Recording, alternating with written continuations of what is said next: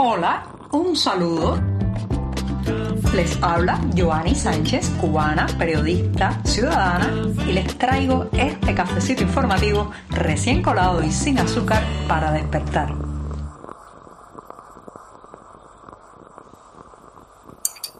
Cafecito con sabor a final de semana, a despedida y también a inauguración del fin de semana que se nos abre a partir de este viernes 25 de noviembre de 2022. Así que me voy a dar un sorbito largo después de una intensa semana informativa. Ya voy con este primer buchito del día. Después de este cafecito al que no le eché ni una gota de azúcar, les comento que en 1966 se filmó y estrenó una película cubana que en ese momento fue realmente eh, muy, digamos, pionera en su género porque era una comedia negra, un, un filme de absurdos con el título de La muerte de un burócrata. Esa película pues intentaba contar la historia de un hombre que había muerto, había sido enterrado con su carnet de identidad y las locuras, los avatares, los absurdos que tenía que vivir su familia para recuperar ese documento y poder hacer una serie de trámites burocráticos en la Cuba de 1966. Señoras y señores, la realidad ha superado a la ficción y en estos momentos eh, las oficinas de registro del consumidor en Cuba, conocidas tristemente por, su célebre, eh, por sus sílabas OFICODA, pues están digitalizando el registro de consumidores, digamos la lista de personas que tienen la posibilidad de comprar en las llamadas bodegas, que no son otras cosas que tiendas de mercado racionado donde hay que presentar la también eh, ya eh, compañera letal de nuestras vidas que es la libreta de racionamiento. Bueno, pues en esa digitalización ha ocurrido todo tipo de situaciones. Personas que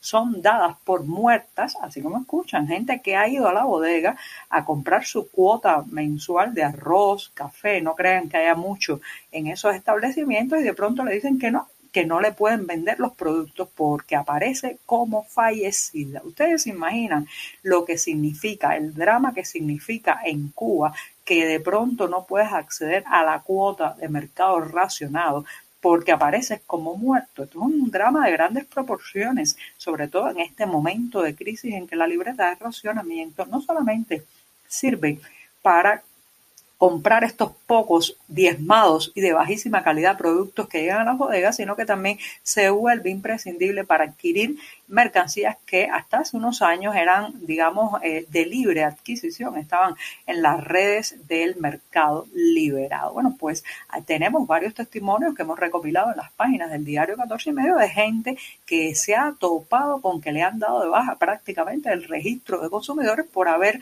fallecido cuando en realidad sigue respirando. ¿Cómo se demuestra que uno vive todavía? ¿Cómo es el procedimiento para revertir este bulo, esta mentira, este error de la digitalización del registro de consumidores? Bueno, es un verdadero dolor de cabeza. Otros, otros aparecen como emigrados definitivos, aunque sigan viviendo en Cuba y nunca hayan abordado un avión. Bueno, pues todos estos absurdos están pasando porque, entre otras cosas, seguimos viviendo bajo la torcedura bajo la eh, inquietante realidad de un sistema de racionamiento del que no nos hemos podido sacudir su influencia en nuestras vidas. Hace ya más de 60 años se implementó esta libreta de racionamiento con la que varios, eh, varias generaciones de cubanos hemos tenido que crecer y parece ser que se extenderá aún más en el tiempo porque no parece vislumbrarse la luz al final del túnel del racionamiento. Así que mucho cuidado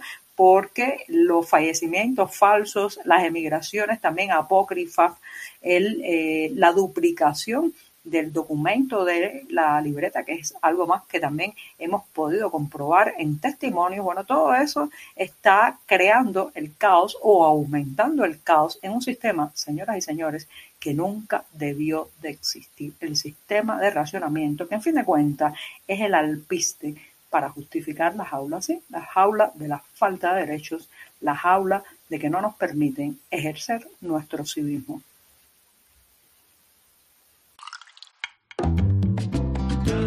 Si eres de los que te gusta estar bien informado, síguenos en 14ymedio.com. También estamos en Facebook, Twitter, Instagram y en tu WhatsApp con este cafecito informativo. Hoy si ustedes recorren las grandes cabeceras de los diarios internacionales, verán que hay muchísimos artículos, titulares editoriales, testimonios y entrevistas sobre el Día Internacional para la Eliminación de la Violencia contra la Mujer. Se trata de una jornada de reivindicación, reclamo, reflexión también y búsqueda de la justicia y de medidas que amparen a las féminas a lo largo del planeta. Sin embargo, si ese recorrido lo hace por la prensa oficial cubana, se llevará una gran sorpresa. Prácticamente no hay espacio para recordar el Día Internacional para la Eliminación de la Violencia contra la Mujer en los grandes periódicos nacionales, en los más importantes al estilo de Granma, Juventud Rebelde u otros espacios digitales controlados absolutamente, como saben, por el Partido Comunista. Quieren que les diga en lugar del el reclamo femenino en un país que además durante este año se han contabilizado al menos 33 mujeres muertas a manos de un agresor motivado, eh, reitero, por causas machistas. Muchas de ellas han caído víctimas de exparejas o maridos. Y bueno, pues si uno se asoma a la prensa de ese país donde la cifra puede ser mucho mayor, dado que son registros muy precarios que recién comienzan y que no son validados por ninguna institución estatal u oficial, encontrará que en lugar de hablar de mujeres, están hablando de un hombre, ¿sí? De un hombre que murió hace seis años, ese mismo Fidel Castro, el hombre que entronizó eh, digamos, también la violencia política en Cuba, el discurso agresivo, eh, el matonismo ideológico de muchas maneras. Entonces a ese hombre están dedicadas hoy las primeras planas de los periódicos cubanos. Pero quieren que les diga una cosa, ni siquiera así pueden reflotar su legado, ni siquiera con todos estos artículos, las miles de palabras que le dedican, las escenas edulcoradas, los intentos de hacerlo parecer como un pensador, como un ideólogo, como un intelectual, ni siquiera eso logra reivindicar la figura de un hombre que intentó usurpar el nombre de Cuba y que la historia ya está poniendo en su lugar, ¿sí? Ese lugar que no solamente para algunos es el olvido, sino que para otros es la diatriba. Bienvenida a la diatriba sobre un hombre que no supo conciliar las diferencias y la pluralidad de la nación cubana. La esperanza y la angustia son las emociones y los sentimientos que se mezclan tras concluir ayer la segunda jornada del juicio contra 15 manifestantes del 11 de julio de 2021. Como he contado ampliamente en este programa, se llevó a cabo esta vista oral que duró dos días en el tribunal del municipio 10 de octubre de La Habana. La mayoría de los acusados eran personas muy jóvenes, incluso algunos de ellos eran menores de edad en el momento en que salieron a protestar en esa jornada histórica, una jornada de reivindicación democrática, una jornada libertaria que ya sabemos que terminó en el encarcelamiento de cientos de los participantes en aquellas protestas y en unos juicios que tienen mucho más de castigo eh, de intento de sembrar el terror en la ciudadanía que de justicia. Bueno, pues al menos se ha sabido que dos abogados de esos 15 manifestantes eh, pues dijeron argumentos muy duros, muy firmes durante la defensa de estos jóvenes y hablaron de eh, que tenía la, el derecho a manifestarse y que además que era el momento de que se permitiera en Cuba también pues una posibilidad de cambio, una posibilidad de transformación, una posibilidad de sanar las heridas y de sentarse a dialogar. Según uno de los familiares que estaba en la sala del tribunal, esas fueron las palabras de al menos uno de los abogados. Según también esta fuente, eh, la fiscalía retiró algunos de los cargos como atentado, desórdenes públicos, desacato e instigación a delinquir contra eh, varios de los eh, juzgados en esta jornada, pero mantuvo el delito de sedición. Habrá que estar atentos de que finalmente pues se haga pública la sentencia y ver cuán eh, duro de quiere ser el mensaje o quiere ser el oficialismo con el mensaje de castigo a estos manifestantes del 11J en Cuba.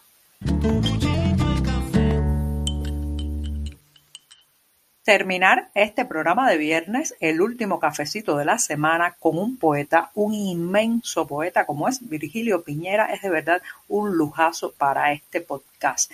Pues sí, el próximo 5 de diciembre les recomiendo que estén al tanto porque el Centro Cultural Cubano de Nueva York presentará la obra de Virgilio Piñera, enfocada principalmente en su poesía. Será una presentación que contará con la participación del escritor cubano Pablo Medina, traductor de la poesía de Piñera recogida en el peso de la isla. A mí, a mí me gusta quedarme con aquella frase de Piñera que, a mi entender, definió tan duramente, pero aceptadamente también la nacionalidad cubana con aquello de la maldita circunstancia del agua por todas partes. Así que si quieren más detalles de la poesía de Virgilio Piñera, El peso de la isla, que se estará presentando el lunes 5 de diciembre, los detalles, como siempre, están en la cartelera del diario digital 14 y medio. Ahora sí me despido y les deseo un hermoso, tranquilo, feliz y familiar fin de semana. Muchas gracias.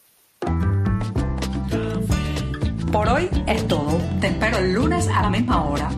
Síguenos en 14medio.com. También estamos en Facebook, Twitter, Instagram y en tu WhatsApp. No olvides, claro está, compartir nuestro cafecito informativo con tus amigos. Muchas gracias.